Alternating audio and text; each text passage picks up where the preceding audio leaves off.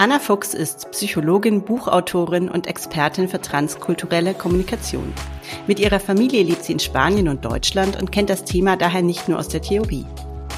Wir sprechen heute im Podcast darüber, was Führung in Teilzeit mit transkultureller Kommunikation und Kulturwandel zu tun hat und wie du als Teilzeitführungskraft diesen Kulturwandel aktiv mitgestalten kannst. Hallo Anna, schön, dass du heute da bist. Hallo Johanna, ich freue mich auch. Anna, du beschäftigst dich ja intensiv mit dem Thema transkulturelle Kommunikation. Als ich den Begriff das erste Mal gehört habe, bin ich gleich mal gestolpert. Ich kenne nämlich nur die interkulturelle Kommunikation. Was, was bedeutet denn transkulturelle Kommunikation? Wo ist denn der Unterschied genau? Ja, da bist du nicht die Einzige. Und das ist auch so ein bisschen, ja, das ist auch das bisschen das, was zu diesem Buch geführt hat. Ähm, so ganz grob gesagt, es gibt einen riesen Konflikt zwischen Praxis und Wissenschaft, den ich ganz spannend fand und da, oder finde nach wie vor. Und der eine ist eben diese interkulturelle Sichtweise, die du gerade genannt hast. Ne? Da verstehen wir Kultur als klassisch Eisberg. Das berühmte, die berühmte Metapher des Eisbergs verdeutlicht das sehr gut. Die will ja eigentlich aufzeigen, es gibt sichtbare und unsichtbare Anteile. Die zeigt aber eben auch auf, dann sind eben die Deutschen ja dieser Eisberg oder die Spanier oder die Japaner. Und es bedeutet eigentlich, wir haben ein sehr kugeliges, nenne ich das auch, Kulturverständnis, also mit äh, einer großen Homogenität nach innen. Alle Deutschen sind so und einer klaren Abgrenzung nach außen. Mhm. Alle Spanier sind ganz anders als die Deutschen und deswegen kann ich auch Do's und Don'ts voraussagen. Oder alle Männer sind ganz anders als Frauen oder alle Generation X ist ganz anders als, als Babyboomer. Also wir reden davon, dass es abgeschlossene, fest abgeschlossene Gruppen gibt, die sich sehr ähnlich sind. Die Wissenschaft sagt, das kann die Mülltonne das ist wissenschaftlich kein Stück haltbar. Kulturen verändern sich, die sind fluide, die sind eben keine Eisberge, sondern die sind sowas wie Flusslandschaften vielleicht. Flexibel, divergent, trans, also sich durchdringend, sich beeinflussen. Das kannst du daran sehen, mit welchen Werten unsere Großeltern zum Beispiel aufgewachsen sind. Ne? Und eben auch diese Idee, dass wir multikollektive Wesen sind. Also dass nicht unsere Nationalkultur, für die die interkulturelle Brille oft benutzt wird. Oder auch ne, nicht eine Kultur, nicht Frau sein macht dich zu der Person, die du bist, sondern ganz viele unterschiedliche kulturelle Bezugssysteme. Und das ist eben dieser transkulturelle Blick. Also nicht mehr Kulturalisierung, du bist Deutsche, deswegen bist du so, sondern so ein Verständnis von die deutsche Kultur, was ist das überhaupt, die verändert sich, die wechselt sich. Es gibt ganz viele kulturelle Bezugspersonen. Es wird also sehr komplex.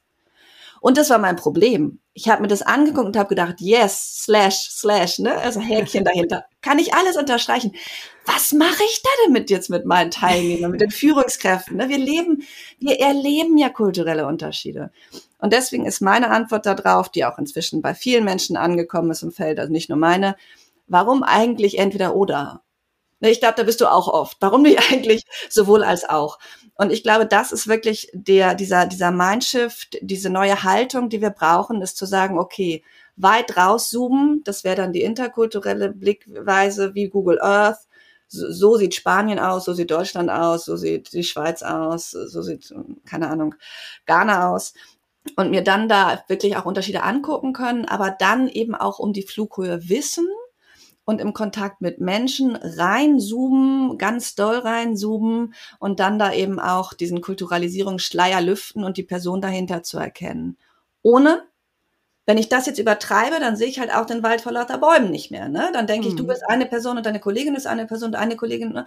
und und vernachlässige, dass ihr eben aber vielleicht weiblich sozialisiert seid, dass ihr eben deutsch sozialisiert seid, dass ihr ne, auch die Mutterrolle, ne, also familiär sozialisiert seid. Also es braucht beides und ein gutes Gefühl dafür, auf welcher Flughöhe ich mich bewege. Total spannend. Bei mir im Kopf hat es jetzt die ganze Zeit schon gerattert. Du hast ja schon gesagt, was, was, also du arbeitest ja viel mit Führungskräften, hast du quasi schon angeteasert, okay, was heißt es denn jetzt für zum Beispiel Trainingsformate oder Workshop-Formate, wenn man über solche Themen spricht? Bei mir sind natürlich sofort die Fragen aufgetaucht, okay, was heißt das jetzt eigentlich für das Thema Führung in Teilzeit? Und da ist bei mir jetzt gleich sozusagen dieser Gedanke entstanden, ja, okay, auch nicht alle Teilzeitführungskräfte sind ein Eisberg, ein Haufen und die sind alle gleich, sondern es gibt eben Menschen, die aus ganz unterschiedlichen Gründen beispielsweise in Teilzeit führen, weil sie zum Beispiel Kinder haben, kleine Kinder haben, weil sie vielleicht Pflegende sind oder weil sie einfach ein Hobby haben, dem sie gerne nachgehen möchten oder sagen, okay, mit äh, dem Geld, das ich in 30 Stunden verdiene, komme ich auch aus. Das sind ganz unterschiedliche Blickwinkel, kann ich mir vorstellen, ganz unterschiedliche Motive und dann auch eine ganz unterschiedliche Haltung vielleicht, die sich daraus ergibt. Mhm. Und gleichzeitig gibt es wahrscheinlich auch Gemeinsamkeiten, die wir uns angucken mhm. können. Ne? Also auch hier ist wieder dieses, sobald du rauszoomst, verlierst du halt viel Information und kriegst dafür aber ja auch eine andere Art von Information. Also was über Dynamiken. Vielleicht könnten wir, wenn wir mit ganz viel, ist dir wahrscheinlich schon passiert, wenn du mit ganz vielen Teilzeitführungskräften sprichst, findest du doch ähnliche Problematiken, ja. die die haben. Ne? Also das ist das Rauszoomen und dann eben aber auch das Reinzoomen und dann eben festzustellen, was bedeutet das ganz persönlich, was sind die Hintergründe dahinter, was sind die Werte, Normen. Genau, lass uns da gleich nochmal dazu zurückkommen. So, was heißt es jetzt in der Praxis oder für die Arbeit an dem Thema? Vorher würde ich gerne noch so kurz auf deinen persönlichen Hintergrund schauen, weil ich finde es immer unglaublich interessant, auch darüber zu sprechen, warum tun Menschen das, was sie tun oder wie sind sie zu ihrem Thema gekommen? Was ist denn dein, also ich habe es ja im, im Intro schon kurz angeteasert, mhm. du lebst in Deutschland und Spanien. Das heißt, du hast sicherlich auch eine persönliche, eine persönliche Verbindung zu dem Thema, das du bearbeitest. Genau, ich wollte, wie Menschen, die Psychologie studieren, Therapeutin werden und hatte dann vor 20 Jahren so einen Summer-Flirt mit so einem Argentinier vor dem Studium. Ja, und jetzt sitzen wir hier. Und dann war aber schnell klar im Studium, dass ich eben vielleicht nicht in Deutschland leben werde und dann eben auch, dass ich nicht als Therapeutin arbeiten kann. Und dann habe ich mich so in Richtung Beratung und Training orientiert. In Hamburg ging das am, da war halt der Lehrstuhl von Professor Schulz von Thun. Und gleichzeitig lebte ich dann aber. Das Studium habe ich noch in Hamburg absolviert, aber ich war wirklich mehr als die Hälfte des Jahres in Spanien. So hat meine Diplomarbeit hier geschrieben und so. Das ging damals noch vor Bologna. Und äh, das heißt, ich habe auch schon meine Diplomarbeit zur kulturübergreifenden Kommunikation geschrieben und das Thema hat mich einfach begleitet, weil ich selbst erstmal Tools brauchte, um zu verstehen, was da los ist. Und dann habe ich die interkulturelle Kommunikation entdeckt. Und dann habe ich schnell aber festgestellt, das ist zu wenig. Mein Freund, der Programmierer ist oder mein Partner, denkt viel quadratköpfischer als ich Deutsche. Ich müsste doch, ne, die Spanier nennen uns Quadratköpfe. Ich müsste doch hier der Quadratkopf sein. Warum bin ich eigentlich viel intuitiver und auch irgendwie offener, würde ich sagen? Und dann habe ich gedacht, aha, ja, naja, dafür bin ich anders sozialisiert, Psychologin, Frau und so. Mhm. Und darüber bin ich dann auf die transkulturelle Kommunikation gekommen. Naja, und dann führte so eins zum anderen. Das ist bei uns Selbstständigen so, ne? Lehre, Training, Coaching. Jetzt mache ich ganz viel in dem Bereich. Und das bringt natürlich auch immer wieder neu, wirft immer wieder neue Fragen auf, wenn ich dann mit Führungskräften spreche oder sowas. Äh, und dann habe ich immer wieder neue Themen, in denen ich mich so verbeiße und in die Richtung ich mich weiterentwickle und weiter lernen darf. Ja, total spannend. Also äh, super schöne Geschichte auch. Und ich glaube, es ist auch ein sehr ähm, ja sehr authentisch dann einfach, wenn man zu seinem Thema so eine enge persönliche Bindung auch hat. Wenn wir jetzt nochmal auf das Thema Teilzeitführung schauen, wir haben ja so ein bisschen schon angeteasert, okay, diese Kultur- der Kommunikationskomponente, die spielt einfach eine große Rolle. Also es gibt einfach Unterschiede und gleichzeitig gibt es aber nicht den Unterschied. Was empfiehlst du denn jetzt konkret Teilzeitführungskräften in ihrer Situation? Wie können die mit dieser Unterschiedlichkeit und gleichzeitig dieser Heterogenität für sich vielleicht umgehen? Hm.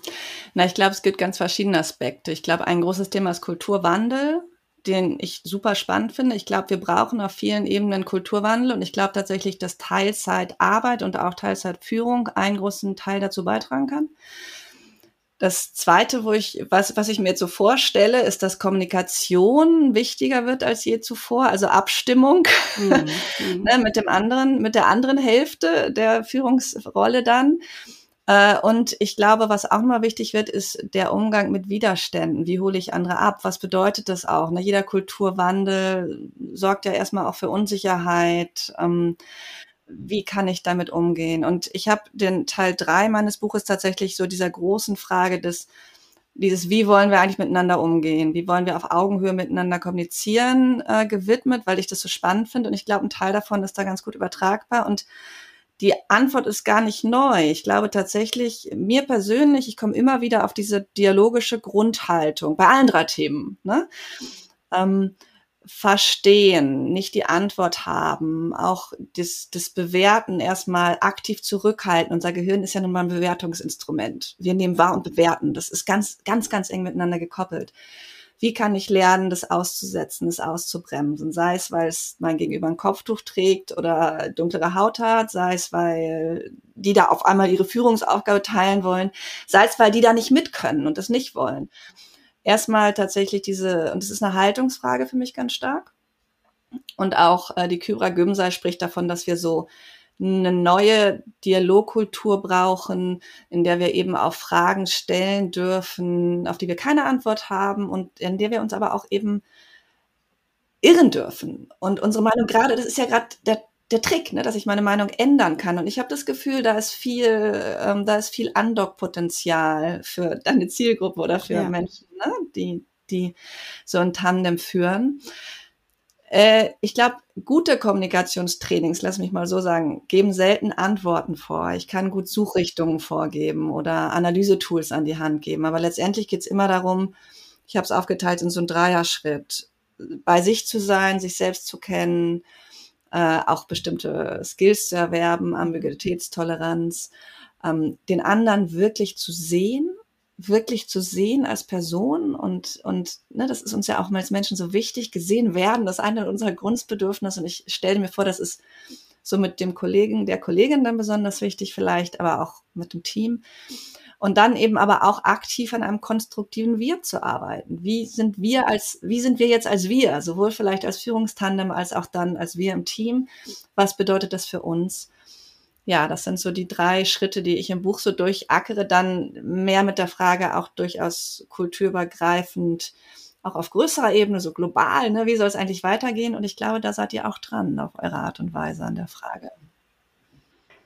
Ja, absolut. Also ich glaube, ich, ich habe gerade versucht, so in die Rolle der Teilzeitführungskraft, die ich ja selber auch mal war, reinzuversetzen. Ich glaube, eine ganz wichtige Eigenschaft oder Qualität ist, immer in der Kommunikation mit dem Außen davon auszugehen, dass dass das Außen quasi kein Wissen über deine Situation hat oder auch über deine Herausforderungen und damit sozusagen, wenn, wenn, also der Klassiker ist ja, es stellt mir jemand einen Termin außerhalb meiner Arbeitszeiten ein. So, also es ist, glaube ich, die, der Klassiker jeder Teilzeitführungskraft und dann nicht zu sagen, äh, der, jetzt macht er das schon wieder, ja, sondern erstmal sagen, okay, der hat vielleicht nicht daran gedacht, hat nicht vergessen, hat auch vielleicht keine Ahnung, was das für mich bedeutet, wenn äh, ich am Donnerstagnachmittag immer die Kinder habe, die sind drei und eins und dann soll ich da irgendwie eine Stunde lang ein Kundenmeeting Marketing machen. Ja, es ist einfach unmöglich. Also einfach auf dieser Basis ranzugehen und dem anderen erstmal zu möglichst quasi ohne schon total angefressen zu sein, mhm. zu erklären, okay, schau mal, das ist die Situation, wie können wir damit umgehen, ja? Und das erfordert, und das hast du auch gesagt, glaube ich, eine sehr gute Selbstführung, also sich selbst zu mhm. kennen und sich selbst auch da einbremsen zu können und sagen zu können, okay, jetzt bin ich vielleicht schon sauer, ja, bevor ich da antworte und dann eben nochmal den Schritt zurückzutreten und zu sagen, okay, der andere hat jetzt, ich gehe mal, ich gehe immer davon an, der andere hat es nicht bös gemeint, mhm. ja, so, sondern mhm. der hat seine Realität und ich habe meine Realität und das ist erstmal kein Angriff auf mich, sondern das ist einfach vielleicht Gedankenlosigkeit oder einfach auch ein, ein inhaltlicher Need, den der gerade hat, ja. ja. Also sich da so weit zu kennen und auch ja auf irgendeine Art und Weise die, eine Impulskontrolle ausüben zu können. Ich glaube, das ist ein ganz wichtiger Punkt. Na, ich glaube, einen Schritt zurückzutreten, da, da hilft mir wirklich so psychologisches Wissen. Ne? Menschen gehen nun mal davon aus, und das ist auch einfach hardwired. Also sind wir einfach vernetzt im Gehirn, dass andere die gleiche Realität haben wie du. Na, ich gehe einfach, ich denke das auch immer noch. Also ich denke das nicht, im Kopf weiß ich es, aber im Herz frage ich mich, warum mein, mein Partner sich nicht anständig benimmt, wie ich das halt, ne? Also nicht so denkt, fühlt und handelt wie ich. Und es ist ein ganz schwieriger Schritt und ein ganz bewusster Schritt und ein ganz großer Schritt, wirklich, wirklich zu akzeptieren, dass andere Verhaltensweisen gleichwertig neben meinen stehen und ja. genauso richtig sind. Also wir haben uns das, ne, das ist wieder, das Gehirn ist nicht dafür gemacht. Wir sind dafür gemacht, auch im kulturellen, ne, wenn wir bei Nationalkulturen bleiben, dass wir andere eher so ein bisschen negativ betrachten. Wenn jemand sich fremdartig verhält, dann ist es erstmal befremdend. Wir haben da schöne Wörter für. Und dieses, diese Befremdung zu verändern in, ach, der macht das, die macht es nur anders. Das ist ein ganz großer, ganz wichtiger Schritt, an dem ich vermute, dass ihr ganz oft seid.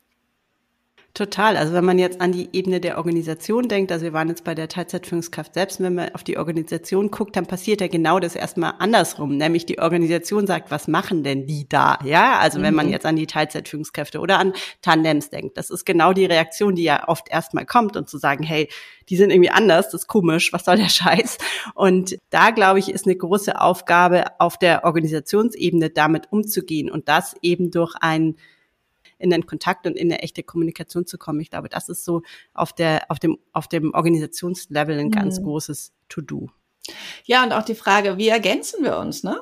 Also ich finde es total richtig auch zu gucken, was wir ne, was ist da komisch, was könnte schiefgehen. Das ist ja auch, gehört ja auch, eine Risikoabwägung gehört dazu. Aber eben auch das andere dann zu sehen. Was ist der Vorteil, ne? Und ich meine, wir haben, wir haben Riesenprobleme mit Fluktuation. Wir haben Riesenprobleme mit ja. Burnout. Wir haben ein Riesenthema, dass Leistung in unseren Gesellschaften auf eine Ebene gehoben wird, die einfach nicht mehr gesund ist. Vor allen Dingen, wenn man kleine Kinder zu Hause hat. Und das bedeutet ja auch, wenn Väter, muss man vielleicht mal sagen, kleine Kinder zu Hause haben. Und äh, du hattest ja für mir viel so einen Satz vorhin, als du sagtest, mit kleinen Kindern mit dem Termin einstellen. Ich habe mal gehört, ähm, Homeoffice mit kleinen Kindern ist wie Zähneputzen mit Nutella. ja, das trifft total gut, ja. Fand absolut, ich total genau. treffend. Ne? Und ähm, ich glaube tatsächlich, dass dieser Kulturwechsel, wenn Führungskräfte das vorleben können, dass sie eben genau das können. Ne? Also in der Theorie in den Büchern lesen wir das ja, in, also in Studien wissen wir das. Menschen, die glücklicher sind, arbeiten auch besser, die leisten viel besser. Und wir haben nun mal, ich habe auch zwei kleine Kinder, ich habe nun mal noch einen unbezahlten Zweithauptjob zu Hause, so wie mein Partner auch übrigens ganz gleichberechtigt.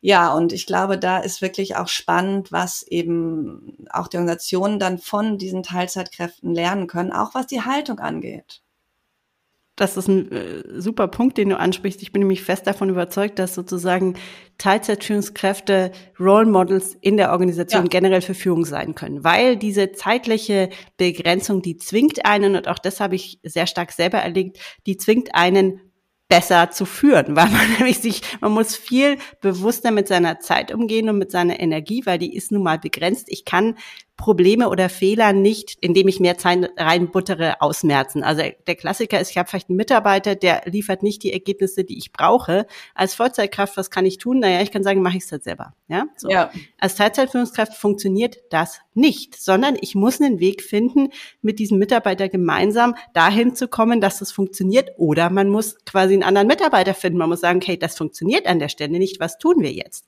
Ja. Und das sind ja so Entscheidungen, die kann ich als Vollzeitkraft gut puffern. Ja, da kann ich sagen, nee, nee, das, das fällt dann auch gar nicht vielleicht so auf, ja, weil ich, ich schaue halt jede E-Mail, die der schreibt, nochmal an, ja, oder jedes Konzept, das der gemacht hat.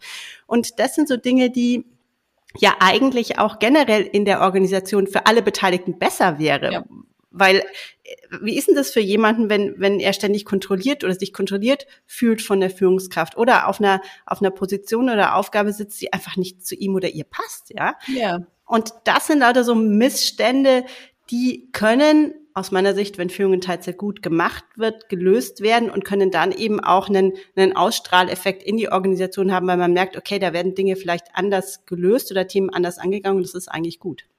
Ja, weil du dann als Führungskraft zeigst, dass du Verantwortung für dich selbst übernimmst, ne? also dass du deine Ressourcen schonst, aber damit ja auch den Wachstum und die Ressourcen der anderen schonst. Also äh, prinzipiell hast du dann viel größere Chance, delegationsfähige Mitarbeiter zu haben oder Mitarbeitende, ne? also genau denen das zu übertragen. Ja, sehe ich genauso. Und ich glaube ehrlich gesagt, da gibt's ja auch, du wirst dich da bestens auskennen, die Studien sind ja total klar. Also mhm. weniger mhm. Arbeitszeit produktiver. Genau. Vielleicht noch ein Satz dazu, auch um es nochmal zu Nationalkulturen zu bringen. Das ist ja auch, sehr kulturell unterschiedlich, wie diese High Performance, also im Sinne von Überstunden gesehen wird. In skandinavischen Ländern gelten Menschen, die zu lange im Büro bleiben, einfach als schlecht organisiert. Und in Spanien ist im europäischen Vergleich das Land, wo die Menschen am meisten Zeit im Büro verbrennen. Nicht die effektivste Zeit, aber meiste Zeit. Und das führt dazu, dass wir wirklich Schlafanzugeltern hier haben. Und die heißen Schlafanzugeltern, weil sie ihre Kinder nur im Schlafanzug sehen. Morgens, bevor sie losgehen und sie vielleicht noch zur Schule bringen, die Kinder werden üblicherweise von den Großeltern abgeholt. Ohne die Großeltern wird unser System zusammenbrechen. Und dann sehen die Eltern, beide Eltern normalerweise wieder die Kinder, wenn sie im Bett sind. Das passt so gar nicht zu unserer Idee. Auch die, in Deutschland gibt es dann andere Sachen. Rabenmutter ist sehr deutsch. So. Mhm. Ähm, und Rabenväter gibt's ja nicht, möchte ich auch nochmal erwähnen hier. Aber also es gibt auf jeden Fall da kulturelle Unterschiede und da könnte man vielleicht auch mal ein bisschen tatsächlich dann auf Nationalkulturen gucken und da gucken, wie sind die Unterschiede und was können wir dann auch davon lernen und da auch die Gefahren und die Chancen sehen von beiden Modellen diese, diese, gerade dieser länderübergreifende Vergleich ist gerade bei diesem Teilzeitthema super mhm. spannend. Es gibt, wie du, wie du auch schon angeteasert hast, es gibt Länder, da ist das Thema Teilzeit überhaupt kein, kein Thema. Zum Beispiel in Asien, ja. Es ist überhaupt kein, also da wird gar nicht drüber, drüber gesprochen oder nachgedacht. Ja, also ich vielleicht so zum Abschluss noch so ein Plädoyer für einfach machen. ja, tatsächlich, was wir im, also was wir aus der Psychologie wissen, ist, wenn jemand sich verändern möchte, dann gibt es eine Möglichkeit, dass du ganz viel innere Arbeit leistest und die andere Möglichkeit ist, dass du einfach machst, weil das Gehirn muss nachziehen. Also wir wollen, das Gehirn will Kongruenz schaffen, es will Einheitlichkeit haben, es möchte gerne, dass Handlungen und Gedanken und ich, ich Bezug äh, zueinander passen. Das heißt, ein ganz großer Teil, also wenn ich dialogischer werden möchte, wenn ich empathischer werden, wenn ich offener werden möchte, ne, dann einfach machen, also im Bus immer mit Fremden sprechen oder einfach in die Teilzeitführung gehen. Und das finde ich, es war für mich wirklich ein wichtiges Learning so. Und dann ist es so, wenn ich es lange genug durchhalte, dann sagt das Gehirn irgendwann, aha, die, also ich Anna, die Anna, die redet immer so empathisch. Die muss ganz, ich glaube, ich bin empathisch. Ah, ich bin empathisch.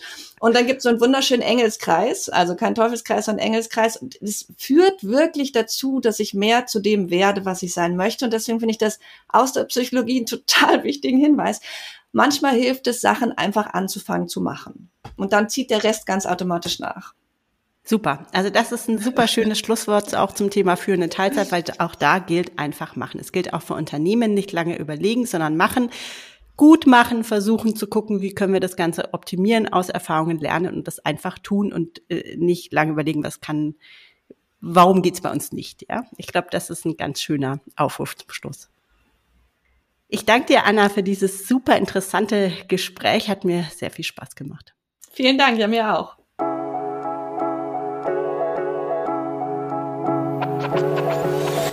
Wenn du ab jetzt regelmäßig Tipps und Wissenswertes rund um das Thema Führen Teilzeit erhalten möchtest, dann abonniere meinen Podcast und verpasse keine Folge mehr.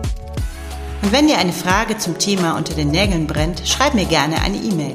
Die Adresse findest du in den Show Notes. Mein Name ist Johanna Fink und ich unterstütze dich dabei, als Führungskraft in Teilzeit erfolgreich durchzustarten.